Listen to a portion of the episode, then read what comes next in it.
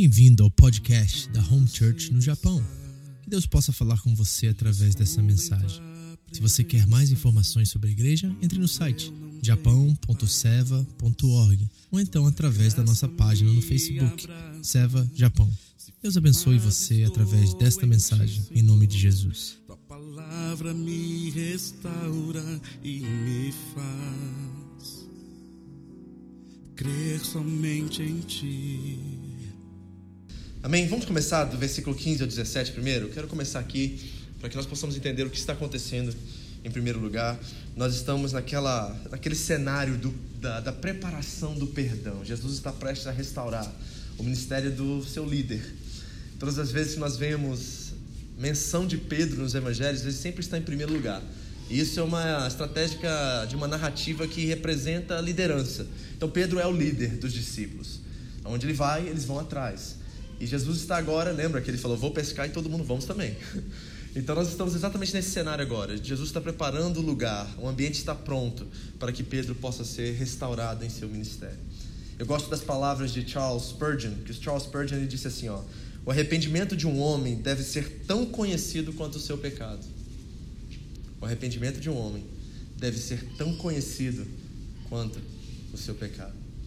Eu gosto de uma história que o pastor Cezinha, que vai estar com a gente na nossa conferência no que vem, disse que quando ele começou a igreja lá no Paraná, é, mais ou menos 300 homens da cidade, e assim, pensa assim, na, na turma do pavor da cidade, sabe? Os traficantes, né? as pessoas assim do crime, do mal, né? gente de pior assim reputação na cidade faziam parte daqueles 300 ali que ele ia batizar, um culto de batismo, e essas pessoas estavam se convertendo. E o Senhor, o Senhor falou ao coração dele exatamente essa ideia, de que o arrependimento precisa ser tão conhecido quanto o pecado. E ele tomou uma decisão, e sabe qual foi a decisão? A coisa mais estranha ao mesmo tempo, fenomenal, foi que ele alugou um caminhão de som, um, um, um caminhão aberto com uma caixa de som, e ele decidiu colocar aqueles 300 homens que tinham uma péssima reputação em toda a cidade para dar uma volta na cidade com a, a bata do batismo.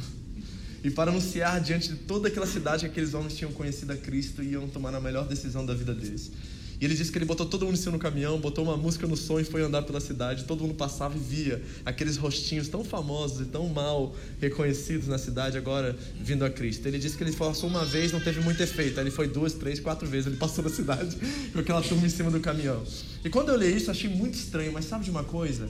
Depois pensando e orando sobre esse assunto, eu entendi que ele estava tentando fazer com que não só eles entendessem, mas também a cidade entendesse que o novo nascimento e essa decisão pública de anunciar Cristo como Senhor tem que ser uma coisa realmente pública. Assim como o pecado foi anunciado, revelado e demonstrado de forma pública, também a nossa decisão a Cristo precisa ser feita da mesma medida, da mesma forma. Então, nós estamos diante de exatamente de um momento como esse agora. Pedro negou a Jesus três vezes publicamente. E agora Jesus vai restaurar a, a vida dele em primeiro lugar, é claro, e também o ministério chamado que Deus tinha na vida dele três vezes também, através de uma cura extraordinária. Vamos ao texto 21, do 15 ao 17 primeiro. Eles estão lá na praia, lembra? Pedro pula na água, coloca a roupa, pula na água. Jesus está lá com uma brasa e um peixe em cima da brasa. Jesus chama os discípulos para colocar mais peixes, eles vão ter uma refeição. E assim, é ceia de novo aqui, querido. Entenda que isso é o quarto superior, lá no capítulo 13 novamente. Jesus está fazendo uma aliança novamente, porque naquela cultura, você comer com alguém é sinônimo de aliança, de intimidade, de uma relação muito próxima com essa pessoa. Você não chama qualquer pessoa para comer na sua casa naquela cultura. Você chama aqueles que você tem afinidade, aqueles que você tem um nível de aliança e comprometimento. Então, eu acho que aqui no Japão também. Não é verdade? Eu e a Andrea, quando nós fomos chamados, eu, eu, pessoalmente, eu tenho um casal de japoneses que eu comecei dando aula de inglês para a esposa por um ano mais ou menos. Ela começou a me perguntar o que eu fazia e aí aquela aula de inglês virou estudo bíblico né? E todas as vezes ela me perguntava coisas sobre a Bíblia, sobre salvação, tal, e virou um estudo bíblico em inglês.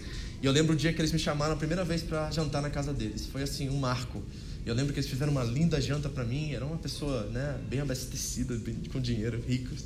Eles fizeram uma janta excelente para mim. Depois convidaram André para ir, convidaram nossa família. E eu lembro o dia exatamente que eu conquistei o coração e a confiança deles. Sabe qual foi? o dia que eu estava na casa deles. A, a reunião de inglês, que era numa escola, foi virada, foi movida para a casa deles. Eu ia para a casa deles agora dar aula. E eu lembro aquele dia que eles, de repente, falaram assim: Nós queremos mostrar para vocês nosso álbum de casamento. Aí eu falei: opa, o nível está aumentando aqui do negócio, porque japonês não abre a vida privada deles assim. E eles chegaram, abriram o álbum de casamento, começaram a mostrar as fotos, a família deles, contar a história deles. E eu falei assim: ó, ganhei o coração dessa família. E todas as vezes que eu vou para Shizuoka, eu passo lá para dar um oi para eles. Né? Ela frequentou nossa igreja um bom tempo. Certo? Depois que a gente foi embora, não tinha mais quem né, fizesse tradução, pudesse ajudar. Mas ela aceitou a Cristo comigo e, e, e é exatamente isso que está acontecendo. Jesus está à mesa, embora seja numa praia. Tem pão na mesa, tem peixe. E Jesus está transformando aquele momento ali no momento de restauração. Amém? Depois de comerem, Jesus perguntou a Simão Pedro: Simão, filho de João, você me ama mais do que estes? Disse ele: Sim, Senhor, tu sabes que te amo. Disse Jesus: Cuida dos meus cordeiros. Novamente, Jesus disse: Simão, filho de João, você me ama? E ele respondeu: Sim, Senhor, tu sabes que te amo. E disse Jesus: Pastorei as minhas ovelhas. Pela terceira vez ele lhe disse: Simão, filho de João, você me ama? Pedro ficou magoado, pois Jesus lhe perguntado, lhe perguntado a terceira vez: Você me ama? E ele disse: Senhor, tu sabes todas as coisas e sabes que te amo. Disse-lhe Jesus: Cuida das minhas ovelhas. É a terceira vez que Jesus faz essa pergunta, devido à terceira ou três vezes Pedro ter negado ele. Como nós começamos dizendo, o arrependimento precisa ser tão público quanto o pecado. E Jesus está levando Pedro a essa confissão de afirmar três vezes que ele o ama. Agora, o que é interessante aqui é a primeira pergunta de Jesus, porque ele pergunta assim: Tu me ama mais do que estes? E os teólogos, historiadores, eles divergem sobre o que este significa, mas nós podemos deduzir algumas coisas aqui dentro desse contexto. Então vamos avaliar isso. A primeira pergunta de Jesus é: Tu me ama, é diferente das demais. Tu me ama mais do que estes. O que este significa? O que nós podemos deduzir aqui? Bom, a primeira coisa que nós podemos deduzir é sobre a própria profissão de Pedro. Afinal de contas, nós reconhecemos que Pedro foi responsável e não ficar parado, esperando alguma coisa acontecer, voltou para fazer aquilo que ele sabia fazer, que era a sua profissão, ele era pescador. Então pode ser que Jesus está dizendo assim: Pedro, tu me amas mais do que o seu trabalho, do que a sua profissão? E essa pergunta é muito pertinente a nós aqui, no país do primeiro mundo, no país a qual o dinheiro, o trabalho são prioridades. Nós precisamos fazer essa mesma pergunta todos os dias ao irmos trabalhar a avaliar nossos projetos, nossas ambições, nossos planos como brasileiros, né, estrangeiros, dentro de uma ação próspera que nos dá condições de trabalhar e, e ter uma boa qualidade de vida. Será que nós estamos aqui por, pelo dinheiro? Será que nós amamos mais a profissão, o trabalho, o nosso ganha-pão do que o Senhor Jesus? Ele está fazendo essa pergunta a Pedro: Pedro, tu me amas mais do que a sua profissão? Pode ser. Dentro desse contexto, é isso que Jesus está perguntando. Mas não é só isso que pode ser deduzido aqui. Por exemplo, Jesus pode estar fazendo uma uma pergunta avaliando a intenção, a intensidade, melhor dizendo, do coração de Pedro a respeito dele. Por exemplo, pode ser assim: Pedro, tu me ama mais do que esses outros discípulos aqui? Talvez essa é a pergunta que ele está fazendo assim: Pedro, você primeiramente me disse para mim uma vez de que morreria por mim, mas depois, na hora H que você precisa mostrar esse amor, você me nega. Pedro, você me ama mais do que eles? Pode ser um nível de intensidade. E dentro dessa mesma proposta, a terceira coisa que pode ser também é questão comparativa, né? Tu me ama mais do que eles no sentido assim, comparado ao amor e à dedicação deles, Pedro, porque Pedro tinha uma responsabilidade maior por ser o líder daquele grupo de pessoas. Pedro, você me ama mais do que eles, de que, numa questão assim comparativa? Será que é isso? E essas perguntas fazem todo sentido para nós também. Qual é o nosso nível de comprometimento, de intensidade? De realmente dedicação, compromisso que nós temos com esse amor, com o amor de Cristo por nós e nós por eles. Pensa um minutinho sobre isso. Se Jesus te perguntasse isso agora, tu me ama mais do que isto? Você coloca o isto aí dentro das categorias que você reconhece que são fragilidades ou coisas que você tem um certo apego, ou você tem uma atração sobre essas coisas. Se Jesus perguntasse, tu me ama mais do que esta coisa aqui? E olha, eu não estou falando de coisas somente, ou seja, assim, objetos, sabe? Não é uma coisa no sentido assim. Pode ser um orgulho. Pode ser, sabe, aquela coisa que a gente tem de achar que a gente dá conta de tudo, que a gente é forte, que a gente consegue, que a gente faz acontecer. Pode ser uma coisa mais é, intrínseca, sub, subjetiva, assim, no sentido assim, sabe, um, um, uma parte do nosso caráter que nós não abrimos mão, uma, uma razão, uma forma de viver que a gente não negocia. Pode ser isso. Jesus pode estar perguntando isso a gente. O Senhor, você me ama mais do que essa coisa? O que, que você responderia hoje se você estivesse no lugar de Pedro? Mas tem mais do que isso, porque infelizmente a tradução ao português não nos ajuda muito nesse diálogo de Jesus com Pedro. Nós temos que ir direto para o original para entender, porque o diálogo é super interessante. Quando nós a, a, a, averigamos isso, quando nós abordamos isso dentro da, do contexto original, nós vamos descobrir que as palavras têm um efeito muito interessante aqui nesse texto. Por exemplo, deixa eu mostrar para vocês. A primeira pergunta de Jesus é: Tu me ama mais do que estes? A palavra ama ali é agapau no grego. A palavra agapau significa amor divino, amor eterno, amor sacrificial. É um amor que só Deus pode fazer por nós. Então Jesus está perguntando: Tu me amas com o amor de Deus? Basicamente isso que ele está dizendo a Pedro. É a palavra agapau ali, a primeira palavra do amor que Jesus escreve na pergunta. Agora, interessante a resposta de Pedro. Porque Pedro responde assim: Sim, Senhor, tu sabes que eu te feleio. Ele não responde agapau. E fileo é um amor fraternal, é um amor 70%. Vamos colocar isso em porcentagem para você entender. A resposta de Pedro é: Eu te amo 70%. Você aceitaria isso do seu cônjuge, por exemplo? Esse nível de comprometimento, esse nível de aliança, esse nível de entrega, 70%. 30% eu amo outra coisa. Eu amo a mim mesmo. Mas 70% eu amo o Senhor. A resposta de Pedro é mais ou menos assim: Sim, Senhor, tu sabes que eu te admiro. Repare como é que é bem diferente, né? Quando nós lemos por esse viés dos, dos originais.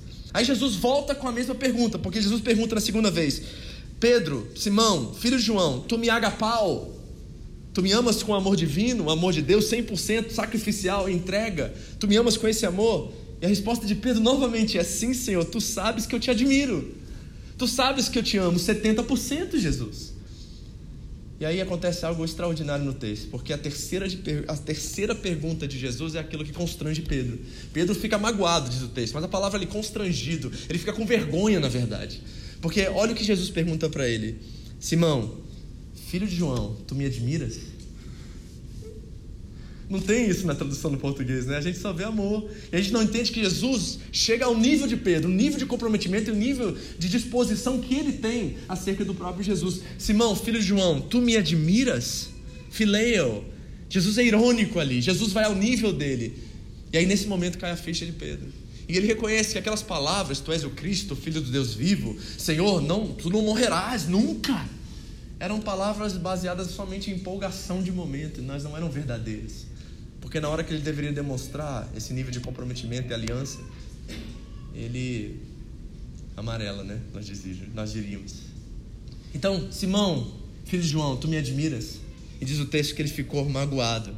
E ele diz assim: Senhor, tu sabes todas as coisas. E olha o que ele diz: E sabes que eu te admiro.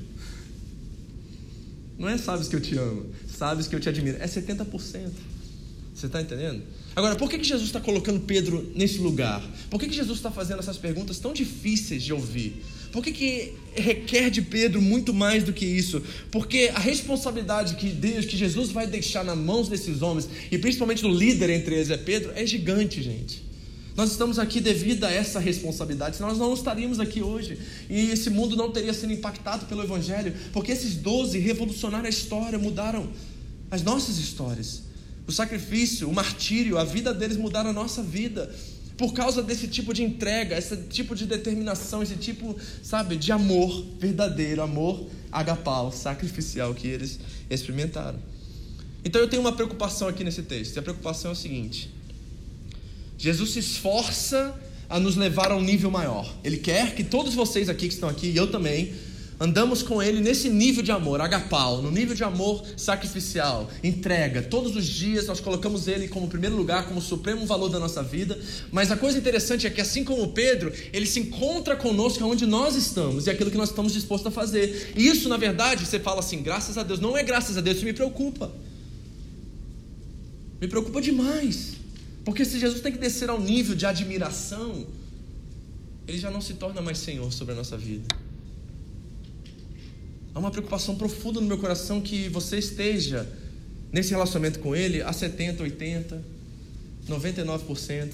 Porque nós não aceitaríamos isso dos nossos cônjuges, 99% de fidelidade, por exemplo. Jamais, ninguém casaria com alguém que de uma a cada 100 tentações na área sexual se entregaria. Ninguém. Mas ao mesmo tempo nós estamos dispostos a esse nível de relacionamento com Jesus. Eu quero criar um, abrir um parênteses aqui, porque eu sei como é que isso soa na nossa cabeça. A gente já pensa de forma religiosa. A gente pensa assim, então o que eu tenho que fazer, pastor? Eu tenho que estar mais tempo na igreja? Tá eu, eu sei que você pensa assim, porque eu sei, eu conheço minhas ovelhas, eu sei como é que a gente pensa de forma religiosa. Eu estou falando assim, é aquilo que Paulo diz, sabe? É a mente de Cristo. Vós, ele diz assim, lá em 1 Coríntios 2, tu, vocês têm a mente de Cristo. Lá em 1 Tessalonicenses 5 diz assim, ó, orai sem cessar. Então, é um relacionamento a qual essa pessoa está viva e conosco 24 horas, e nós usamos desse, dessa relação como meio de viver a nossa vida e pelo qual nós filtramos todas as coisas. É isso que é viver com Jesus. Não é viver somente dentro desse ambiente aqui no domingo, é saber que a nossa vida é dele. Não é isso que Paulo diz aos Gálatas, por exemplo, no capítulo 2? Não vivo mais eu, mas Cristo vive em mim. E agora a vida que agora eu vivo, eu, não, eu vivo na carne pela fé no Filho de Deus. Então é uma proposta de vida transformadora, a qual Cristo vive em mim, eu não vivo mais. É isso que é 100%. Não é religião. Não é a gente começar a ser ativistas religiosos, estar o tempo todo envolvidos com as coisas da igreja. É ser um pequeno cristão onde você estiver. E fazer disso 100% na sua vida, no supermercado, em casa assistindo Netflix com a família. Onde está Cristo nisso tudo? Como é que a gente vai traduzir Cristo em tudo que a gente faz? É isso que é ser um cristão vai muito mais além da religião. Porque, outra coisa, se o apóstolo Paulo, em Efésios capítulo 5, está nos dizendo que nós devemos nos encher do Espírito e não nos embriagar com vinho, e a palavra enchei-vos ali está no contínuo presente, ou seja, diariamente enchei-vos, nós deixarmos que Jesus desça ao nosso nível é estagnação, é parar. Isso é desobediência. Se o enchei-vos é uma tem caráter de continuidade, ou seja, de todos os dias eu crescer nesse relacionamento com uma pessoa viva que está comigo, eu estagnar, eu parar, eu estar satisfeito onde que eu estou, é um ato de desobediência. E sabe o que acontece? Deixa eu dar um, uma revelação agora para vocês, tá? Biblicamente falando, e dentro das palavras do próprio Senhor Jesus, obediência é sinônimo de amor. Você nunca ouviu isso, eu tenho certeza. Para Jesus, obediência é sinônimo de amor. O que, que ele disse? Você lembra? Aquele que me ama é aquele que guarda os meus mandamentos. Está entendendo? Então, parar, querido, onde nós estamos, estar satisfeitos no seu relacionamento com Deus agora, e não crescer, e não desenvolver, e não servir aos outros, é uma desobediência total. Ele não quer que nós façamos isso, ele quer que nós cresçamos em tudo, no cabeça, dentro do corpo. Essa é a proposta do Evangelho para nós. E nós precisamos experimentar isso. Amém? Agora, por que, que ele está levando Pedro a esse nível de compromisso? Agapau e não filéu. Por que, que é importante que Pedro entenda isso? Porque ele vai ser responsável por essa mensagem ser propagada em todos os lugares. É Pedro responsável por isso, é esses discípulos que vão ser liderados por Pedro responsáveis por isso. Então, como é que nós atingimos uma obediência competente, uma obediência consciente? Como é que nós vivemos isso? Deixa eu dar algumas dicas para você que possam te ajudar. Primeira coisa, o nosso compromisso precisa estar compatível com a nossa responsabilidade. Ouviu isso? Diga assim comigo: o nosso compromisso precisa estar compatível com a nossa responsabilidade. Qual é a pergunta que a gente faz depois disso? Qual é a nossa responsabilidade? Não é a pergunta direta, depois de uma colocação assim? E eu pergunto para vocês: quando Jesus, antes de ascender ao Pai, em Mateus 28, 19, por exemplo, ele diz: Ide por todo o mundo, pregar o Evangelho a toda criatura, fazendo discípulos e ensinando tudo que eu ensinei, batizando eles em nome do Pai, do Filho e do Espírito Santo. Ele está falando isso aos apóstolos, aos discípulos, a todo aquele que acredita em Cristo, que crê nele. Isso é uma proposta só para os líderes, evangelistas, pastores, apóstolos e líderes, ou é para todo aquele que crê? É para todo aquele que crê. Então nós temos uma responsabilidade imensa, porque essa mensagem foi confiada a nós. E não só essa mensagem, essa mensagem envolve pessoas. E se nós não entendemos a mensagem, não vivemos a mensagem, não temos a mensagem encarnada, nós vamos provavelmente machucar e nós vamos provavelmente manipular pessoas. Então, reparem a responsabilidade que esses discípulos têm de levar a maior mensagem, a melhor mensagem de todos os tempos, de toda a humanidade, de salvação, de libertação, de cura, boa nova para todo mundo. E esse homem agora está diante de Jesus com um compromisso de 70% de admiração com ele. Repare como é que Jesus está ao mesmo tempo assim focado em nessa transformação de Pedro e nesse descer do Espírito que vai acontecer, ele sopra sobre eles, o Espírito vai descer lá em Atos capítulo 2. Então repare que é uma responsabilidade imensa sobre Pedro. E Jesus precisa mudar isso, precisa fazer com que a responsabilidade dele seja compatível com o compromisso dele. É necessário, e nós também. Porque, queridos, foi nos dado o Evangelho. Né? Jesus diz em João 17, aquele sermão intercessório de Jesus: santificai-vos na verdade, a tua palavra é a verdade. Uau! Nós temos a verdade, o mundo está dizendo assim: a minha verdade, a tua verdade, mas Jesus diz: só tem uma verdade, eu sou a verdade, está em vocês. Imagina a responsabilidade que eu e você temos. É por isso que a igreja, quando mente, quando dá falso testemunho, ela é o terror das nações, ela piora tudo ao seu redor, porque ela deveria ser, deveria ser né? O, o, baluarte da verdade, diz o texto em 1 Timóteo, a firmeza da verdade. E quando nós, no nosso testemunho, na nossa vida, não afirmamos a verdade, nós somos um contrassenso à própria mensagem. A mensagem perde o poder pelo nosso testemunho. É muito triste, não é? Porque lá em Tiago, o apóstolo Tiago disse que nós devemos ser não somente ouvintes da palavra, mas o quê? Praticantes. Não enganando quem? Não é os outros, é a nós mesmos. Nós enganamos a nós mesmos quando nós não somos praticantes da palavra. E esse desafio é diário, não é, gente? Eu sei que é diário para vocês. E a responsabilidade deve ser compatível ao seu compromisso. Isso quer dizer que você vai ter que dizer não para certas coisas lá no seu emprego, na sua fábrica, que vai fazer você perder dinheiro até o próprio trabalho. E aí, já foi colocado numa situação como essa? Como é que você se deu bem? Se deu bem? Conseguiu? Colocou à disposição o seu emprego para não negar a verdade, a justiça, o amor, a vida? Porque nós somos um testemunho vivo de Deus. E as pessoas? É outro compromisso, porque Pedro agora vai caminhar com gente, ele precisa estar bem, precisa estar compromissado com o reino, com as coisas. Como é que ele vai viver agora se ele estiver admirando Jesus, 70% de admiração? Não, nós temos que passar tudo aquilo que ele nos ensinou. Ide, pregar o evangelho a toda criatura, batizando-os em nome do Pai, do Filho e do Espírito Santo e ensinando-os tudo o que ouvires de mim. Nós temos um compromisso imenso com pessoas. É com vidas. Isso é muito sério, queridos. E nós temos que levar isso a sério. Nós temos que ensinar tudo o que eles ensinou. Por isso que Jesus disse também no sermão sacerdote, né, como sacerdote em João 17, que ele diz assim: Eu, em favor deles, me santifico, para que também eles sejam santificados na verdade. Jesus se santificou por causa dos discípulos.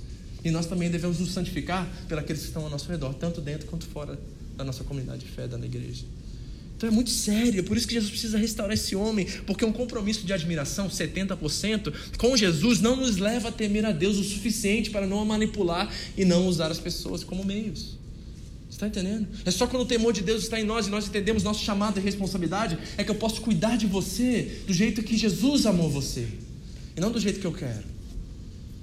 É muito sério o que está acontecendo aqui. Eu quero que você entenda o valor que isso tem, essa restauração que Jesus está fazendo com Pedro. Mas não é só isso, não é só um compromisso compatível com a nossa responsabilidade. É um amor compatível com o nosso compromisso. Diga comigo, um amor compatível com o nosso compromisso. Porque a base é o amor. O fruto do Espírito, a sua base é o amor. Deixa eu contar uma história para vocês, para vocês entenderem o que eu estou dizendo. Nos Estados Unidos, muitos anos atrás, 25 anos atrás, um professor de sociologia numa das faculdades americanas decidiu fazer um estudo em Baltimore e Maryland, lá nos Estados Unidos. E o que ele fez? É uma história real, tá? Ele pegou seus alunos, 30 ou tantos alunos, e chamou eles para irem fazer um, um estudo sociológico numa periferia da cidade de Baltimore, na pior, na pior parte da cidade, ir numa escola e pegar 200 alunos daquela escola e analisar o histórico familiar, analisar o histórico deles é, escolar, analisar o histórico deles em questões de polícia, né, com crime local, fazer um, um, tra um, tratado de toda a história desses 200 alunos. Esse professor deu isso como tarefa para esses 200 alunos. Eles foram para Baltimore. E sabe qual era a resposta que eles tinham que dar no fim do relatório? Qual vai ser o fim desses meninos? Eles vão ser bem-sucedidos ou não? Qual vai ser o fim deles? E você sabe como é que voltou esse relatório, né? Os 30 alunos voltaram dizendo que os 200 alunos ou morreriam devido ao crime ou se entregarem a isso, ou não teriam sucesso nenhum na vida. Esse foi o relato que eles trouxeram de volta para o professor de sociologia. Não teve um relato positivo. Todos eles iam se dar mal na vida. Passaram-se 25 anos. Outro professor de sociologia na mesma faculdade decidiu voltar lá com novos alunos para ver o que aconteceu com aqueles 200 alunos 25 anos atrás e qual foi o fim deles, para avaliar se ah, o que eles colocaram naqueles relatos era correto.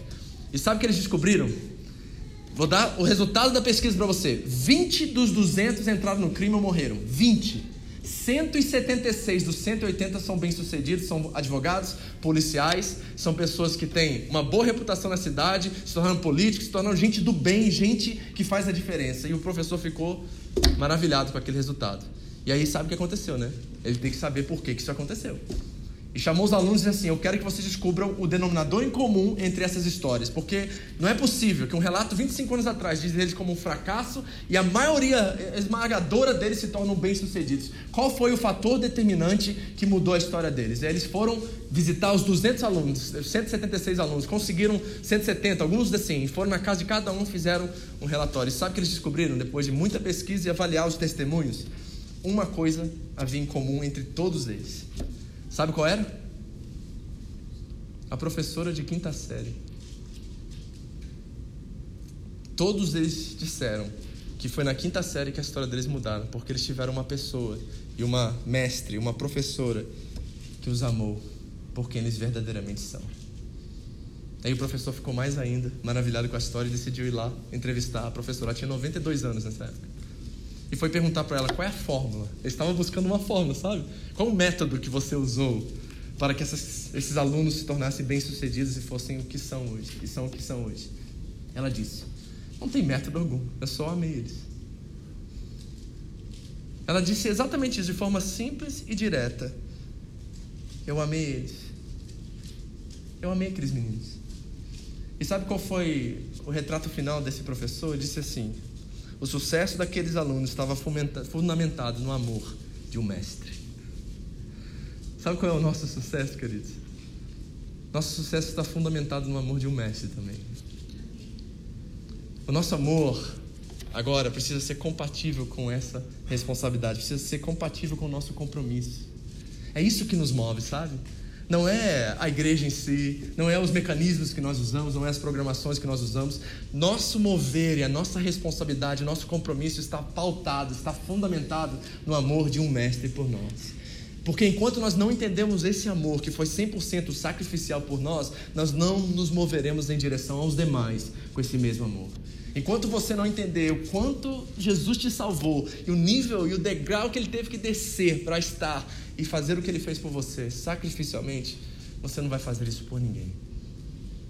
O sucesso daqueles alunos estava fundamentado no amor de um mestre. O nosso sucesso e a nossa responsabilidade nosso compromisso tem que estar também fundamentado no amor de um mestre. Jesus está perguntando a cada um de nós essa noite: Tu me amas? Tu me amas? Quem tem os meus mandamentos e lhes obedece é aquele que me ama. E aquele que me ama será amado pelo meu Pai. E eu também o amarei e me revelarei a ele. Repare que tem uma promessa nesse texto, né? João 14 aqui. Quando nós entendemos esse amor que nos alcançou primeiro, ele nos amou primeiro, né? Quando éramos ainda pecadores, diz o texto. O amor de Deus nos constrange que Cristo morreu por nós quando éramos ainda pecadores. Quando nós entendemos dessa direção que veio do alto para nós, nós conseguimos viver em obediência e conseguimos amar Ele com a mesma intensidade, compromisso e responsabilidade que Ele nos amou. E aí o que acontece? Ele se revela a nós. Eu encontro muitos crentes, sabe, queridos, nessa caminhada, nesse tempo que nós estamos aqui no Japão, gente desejoso de ter um, uma intimidade maior com Deus. Gente sincera, gente assim, pastor, eu queria ter mais, sabe? Eu queria crescer mais, eu queria conhecer mais a Deus. Eu precis... Aí ele sempre vem com essa proposta assim, sabe o que eu estou precisando? Daquelas vigílias. Que a gente botava o som, aí todo mundo ia pro chão. Nossa, aquilo é bom demais. Mas sabe de uma coisa que eles negam, que eles não demonstram? É que não há necessidade necessariamente, embora seja bom, de uma vigília, porque nós podemos ter isso todos os dias. Nós podemos pela manhã encontrar-nos com Deus, nós podemos de tarde no carro, no caminho do trabalho encontrar-nos com Deus. Nós podemos, sabe, gerar meios de relacionamento, a qual quando a vigília chegar, isso é muito bom, nós já somos tão saciados e tão perto, e tão próximos que nós não precisamos nem que a música toque, só o ambiente, só a percepção do Deus que já está conosco o dia inteiro, já muda a nossa história, muda o nosso viver. A gente fica independente dessas coisas, e a gente começa a depender do nosso quarto secreto, do nosso carro, da nossa relação com Deus, que é muito mais, sabe, infinita e muito melhor. É o amor que nos move em direção ao cuidado. É o amor que nos move em direção ao cuidado. Versículo 18. Volte para sua Bíblia.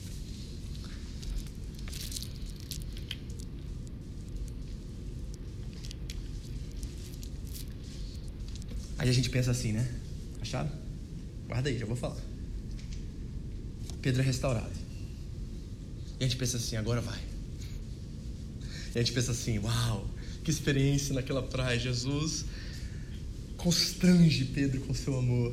A gente pensa assim: agora vai, Pedro, agora você vai se levantar e vai ser um grande líder. Agora, Pedro, você vai estar curado. Mas a gente descobre que Pedro precisava do Espírito Santo, gente. Pedro precisava ser cheio do Espírito Santo, ele precisava ter aquela experiência do Pentecostes, porque quando a gente pensa ali que Pedro sai daquela experiência assim, quicando, cheio de Deus, e agora pronto, e maduro, e preparado, nós temos uma surpresa no texto. Porque não é bem assim. Ele não está maduro, ele não está pronto. Era uma experiência ainda de empolgação, não teve ainda aquela, aquele mover, aquela experiência com Cristo verdadeiro ainda. Pedro ainda está no jardim infantil da fé dele. 18. Digo a verdade. Olha a profecia que Jesus vai dar para Pedro. Quando você era mais jovem, vestia-se e ia para onde queria. Mas quando for velho, estenderá as mãos e outra pessoa vestirá e o levará para onde você não deseja ir. Jesus disse isso para indicar o tipo de morte com o qual Pedro iria glorificar a Deus. Duas coisas aqui, eu não sei se você reparou. Primeiro, uma boa notícia. Você viu isso? A boa notícia é o seguinte: Pedro, você vai morrer velho.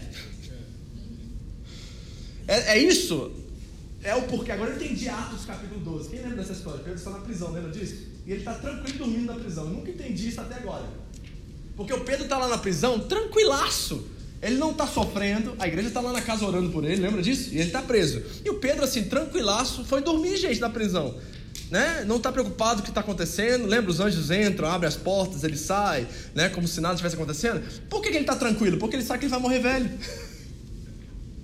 Está aqui, ó, o texto já disse, Pedro, você vai morrer velho. Então ele está assim, eu sei que não é agora, então eu vou descansar. Boa essa profecia, né? O problema é que tem a segunda parte da profecia. É o jeito que ele vai morrer. E você sabe muito bem o que a história da igreja nos conta acerca de Pedro. Né? A história da igreja conta que ele foi crucificado, e ao ser crucificado, ele faz um pedido inusitado. E o pedido é: Não quero ser crucificado como o meu mestre foi crucificado. Por favor, me crucifique de cabeça para baixo. Então imagine, é a dor dupla.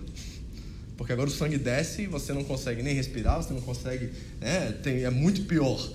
E ele se sentiu, assim, uma desonra imitar a Cristo no seu sacrifício, ele queria morrer de uma forma pior do que o seu mestre. Repare a transição, repare a mudança, repare que esse Pedro que está ali agora não é o mesmo Pedro que nós estamos vendo aqui. Algo aconteceu com esse homem. E até os historiadores, as pessoas que são apologetas, que defendem a fé, dizem que não é possível uma transformação de mudança de caráter de vida tão forte como essa. Alguma experiência aconteceu com esse homem. E aconteceu de fato, nós sabemos. O Espírito desce e Pedro sai daquela reunião poderosa e ele prega o Evangelho e 3 mil almas se convertem. Ali não era mais um pescador, ali era alguém movida pelo Espírito. Diferente.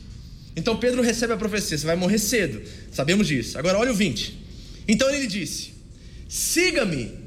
E Pedro voltou-se e viu que o discípulo a quem Jesus amava, quem é? É o próprio narrador da história, João, o seguia. Este era o que estivera ao lado de Jesus durante a ceia e perguntara: Senhor, quem te irá trair? Quando Pedro viu, perguntou: Senhor, e conta a ele? Jesus tem que ter muita paciência, não tem? Quando a gente acha que o Pedrão agora vai, gente, que o Pedrão está maduro, que o Pedrão foi restaurado, curado, o Pedrão está preocupado com o irmão. O Pedrão está preocupado com o que vai acontecer com o João. Fala assim: ó, já sei que eu vou me ferrar nesse negócio. Já sei que lá na frente vai ter cruz para mim, vou morrer velho, mas vai ser feio o negócio. E ele? Você consegue captar isso? Como é que Pedro ainda é, um, é uma criança na fé ainda? Ele não entendeu ainda que o que é dele é dele, o que é de João é de João. Ele não consegue entender isso. E, e, essa luta também é nossa, não é? Vamos ser sinceros aqui? Todos nós temos um nível de imaturidade. Ainda mais quando nós estamos falando na questão da família da fé da igreja. Nós competimos, nós nos comparamos. E aqui está Pedro se comparando com João, preocupado com que se a morte de João vai ser tão ruim como a dele, por exemplo. Jesus, e, e o cara aqui vai morrer feio também? Vai morrer feio também? Ele vai passar batido ou ele vai ter uma morte assim? Me conta aí, Jesus. Será que vai ser pior que a minha? Você está entendendo o que está acontecendo aqui? O Pedro não está pronto, gente. O amor alcançou ele, mas não penetrou ainda, não fez raízes ainda. Só vai acontecer lá, naquela casa, lá, naquele quarto superior. Quando o Pentecoste, quando o Espírito descer, esse homem vai estar pronto. Mas agora ele não é uma criança. Ele ainda está no jardim infantil da fé. E ele ainda está preocupado com os demais. Posso dar uma lição aqui para a gente trazer isso para o nosso dia a dia? Não se preocupe com quem está fazendo ao lado de você. Se preocupe com a sua responsabilidade, aquilo que Deus chamou você para fazer. Não se preocupe se o seu irmão vai se dar bem ou vai se dar mal. Seja um intercessor, seja alguém que é parceiro, alguém que está junto, alguém que reconhece que essa missão é nossa, não é de um, não é de dois, é nossa. E quando nós entendemos isso, nós abandonamos o jardim infantil da fé e começamos a entender a fé como um compromisso coletivo da igreja, da família da fé. E quando um está bem, melhor ainda para nós, porque isso nos completa, nos faz melhores. Poxa, é tão bom é, hoje a Natasha está aí, gambateando, correndo, lutando, tocando o violão dela, ministrando. Eu sei que ela deve ficar apavorada ali, porque eu sei como é que é isso. Eu me apavoro quando eu subo aqui também. É uma coisa assim complicada para a gente isso. Mas aí de repente ela vê assim: olha, tem um fulano aqui que sabe tocar uma coisa. Natasha, posso te ajudar domingo que vem? Que eu vi que você está né, lutando aí, eu quero lutar junto com você. Você acha que a Natasha falou assim: não, não quero que você tome meu lugar? Ela falou assim: graças a Deus, alguém vai carregar esse negócio, vai ficar só eu aqui na frente olhando para todo mundo, vai ter mais um para eles olharem. Né? Ela fala assim: Poxa, a música vai estar mais completinha, mais harmônica, nós vamos ter mais som para preencher o vazio que fica às vezes. Quem sabe uma pessoa que sabe até ministrar vai dar uma palavra no meio de uma música e outra, vai nos ajudar. Poxa, é, isso é pensamento coletivo, isso é igreja.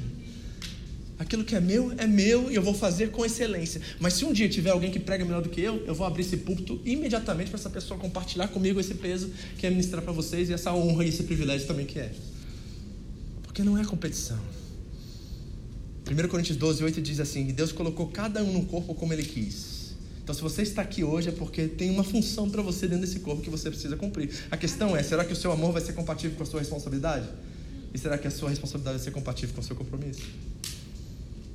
Está entendendo?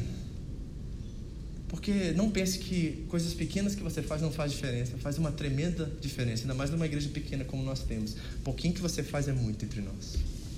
Você vem para cá montar uma cadeira antes do culto, começar a orar pelos seus irmãos aqui, né? dar uma palavra de oferta, dar, fazer uma oração, contar um testemunho, ajudar em alguma, alguma forma, isso acrescenta. E quando a competição foge do nosso meio, a gente não está olhando para o outro e perguntando o que vai acontecer com ele, essa igreja se torna madura, saudável, um sinal do reino de Deus nessa região. É isso que eu quero, sabe? Meu objetivo é isso é batalhar todos os dias, assim como o apóstolo Paulo disse assim, ó, eu luto e eu oro todos os dias para que apresente a Deus todo homem perfeito. Perfeito ali é completo, telios, completo. Não é perfeição, é completitude, é maturidade na fé. Pedro está aqui, gente, tadinho. Eu tenho dó, sabe? Porque Jesus vai dar uma patada nele de boa, assim, sabe? É nem direta de Facebook, é aquela coisa assim, sabe? Na lata, na cara dele, uma direta. Olha o que Jesus fala para ele. Respondeu Jesus: Se eu quiser que ele permaneça vivo até que eu volte, o que te importa? Assim, na lata, entendeu? Imagina a cara de Pedro, fechou o tempo ali, completamente, né? O que te importa o que vai acontecer com ele? Não é problema seu, é meu. Não é problema seu. Então, será que nós precisamos dizer isso também uns para os outros? O que vai acontecer com fulano? Se ele vai prosperar ou se ele vai, né, sei lá, fazer ou vai se dar mal em alguma situação, não te importa. Isso é papel de Deus. Deus é justo juiz. Deus é que opera, Deus que faz. Nosso papel é ser responsável por aquilo que está diante de nós. Aquilo que não é meu é a responsabilidade do outro. Se eu puder participar e ajudar, amém. Se eu não puder, é a responsabilidade dele que te importa.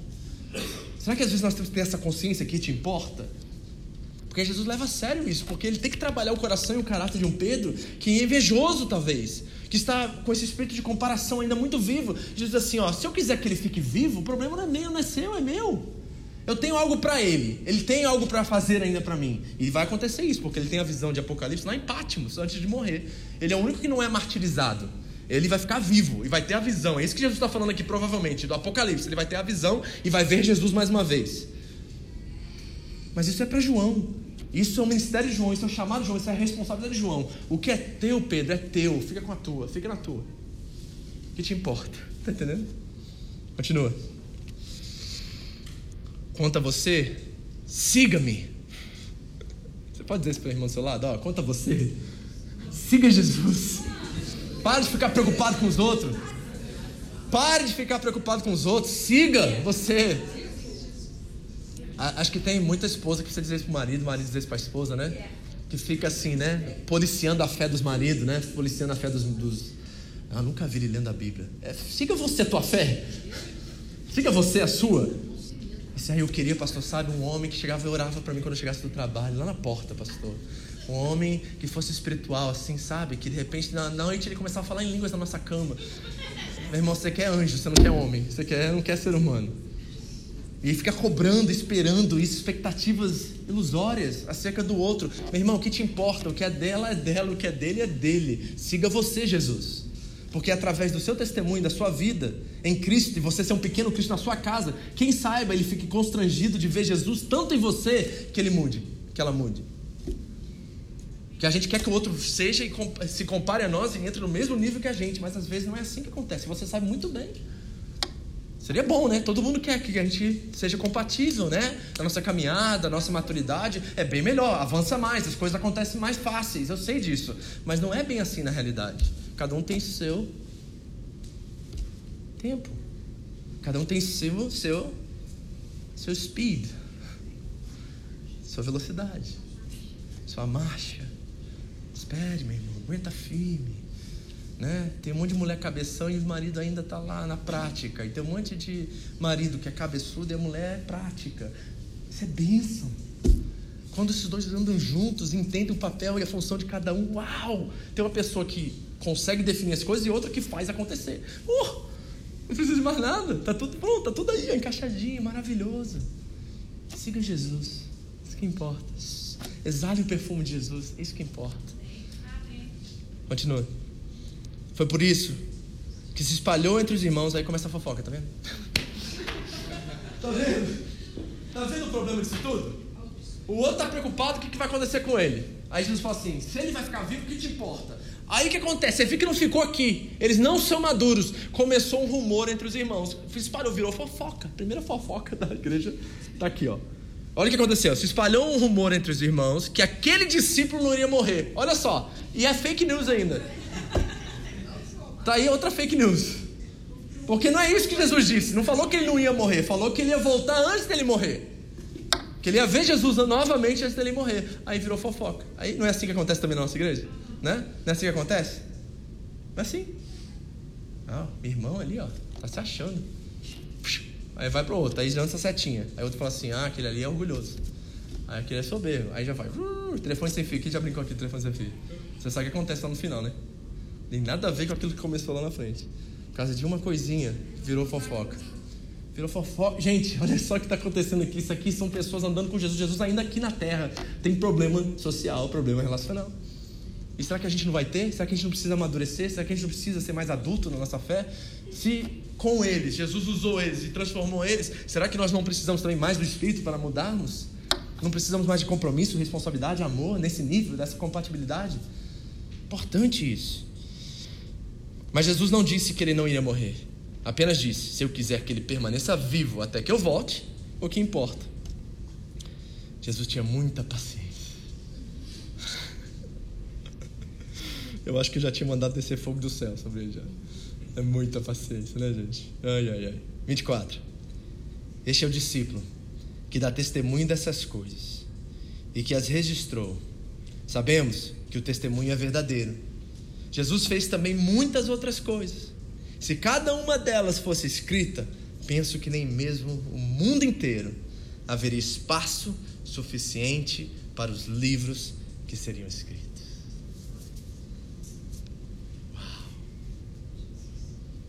Então a pergunta que fica para a gente fechar essa noite e essa exposição do Evangelho de João termina aqui. É quem é Jesus para você? Foi essa pergunta que nós iniciamos desde o primeiro capítulo e primeiro versículo. O meu objetivo aqui, esses 21 capítulos que nós vamos estudar, é responder uma só pergunta, porque acredito que será a pergunta de João. Quem é Jesus para você? Pensa 30 segundos sobre essa pergunta. Quem é Jesus para você?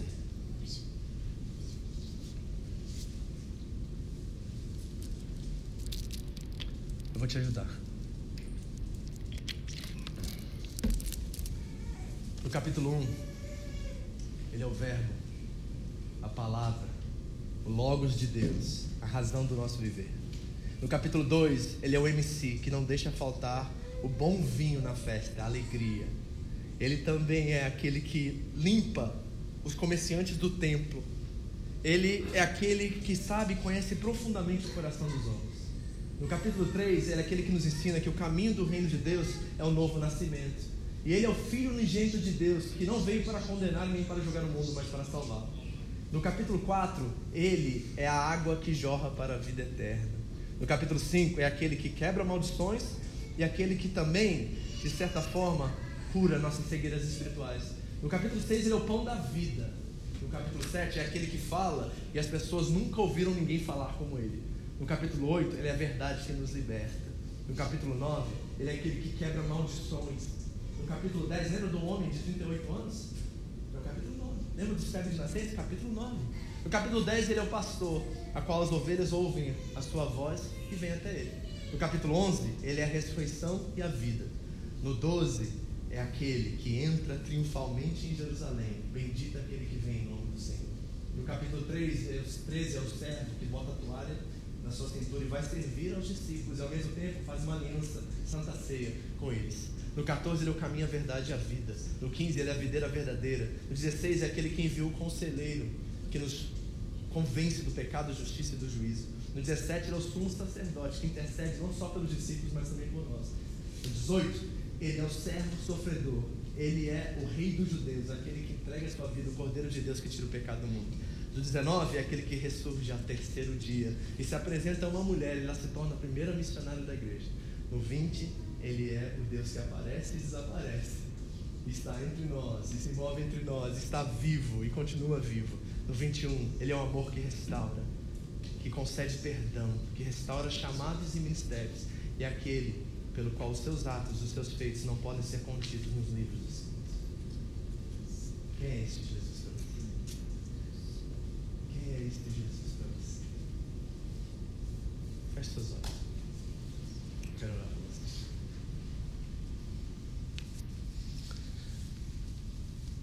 Senhor Jesus, Tu és a palavra, o verbo, o logos, a razão de viver, cheio de graça e verdade. Tu és aquele que nos dá, Senhor, o melhor vinho, que limpa o templo dos comerciantes e conhece profundamente os nossos corações. Tu és aquele que nos chama a nascer de novo, o Filho amado unigênito que não veio nos julgar ou condenar, mas salvar o mundo. Tu és a fonte de água viva que jorra para a eternidade. Tu és Senhor sobre as enfermidades e também sobre o sábado. Tu és o pão da vida e aquele que até os mares obedece. Senhor, tu és aquele que ninguém, alguém jamais falou como tu. Tu és a verdade que nos liberta, tu és aquele que existiu antes de Abraão. Tu és aquele que quebra maldições e cegueiras espirituais, tu és o verdadeiro pastor a qual as ovelhas ouvem sua voz. Jesus, tu és a ressurreição e a vida. Bendito aquele que vem no nome do Senhor, és tu. És o servo que lava os pés dos seus amigos e que faz aliança eterna com eles. És o caminho, a verdade e a vida, a videira verdadeira. Aquele que envia o conselheiro que nos convence do pecado, da justiça e do juízo. Tu és o nosso sacerdote intercessor. Tu és o eu sou, a qual todos caem na sua presença. Tu és o cordeiro sacrificado de Deus que tira o pecado do mundo. Tu és o Deus encarnado e ressurreto, tu és aquele a qual os livros não são suficientes para conter seus feitos. Tu és Jesus, o Messias, o Cristo de Deus, o Cordeiro de Deus, o pão da vida, nosso Senhor e nosso Salvador.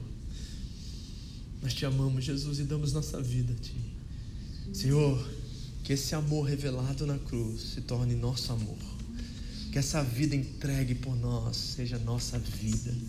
Senhor, que nós paramos de dar desculpas em te servir e possamos nos entregar com o mesmo amor, agapau, que o Senhor entregou por nós. Tu és a vida, tu és o Logos de Deus.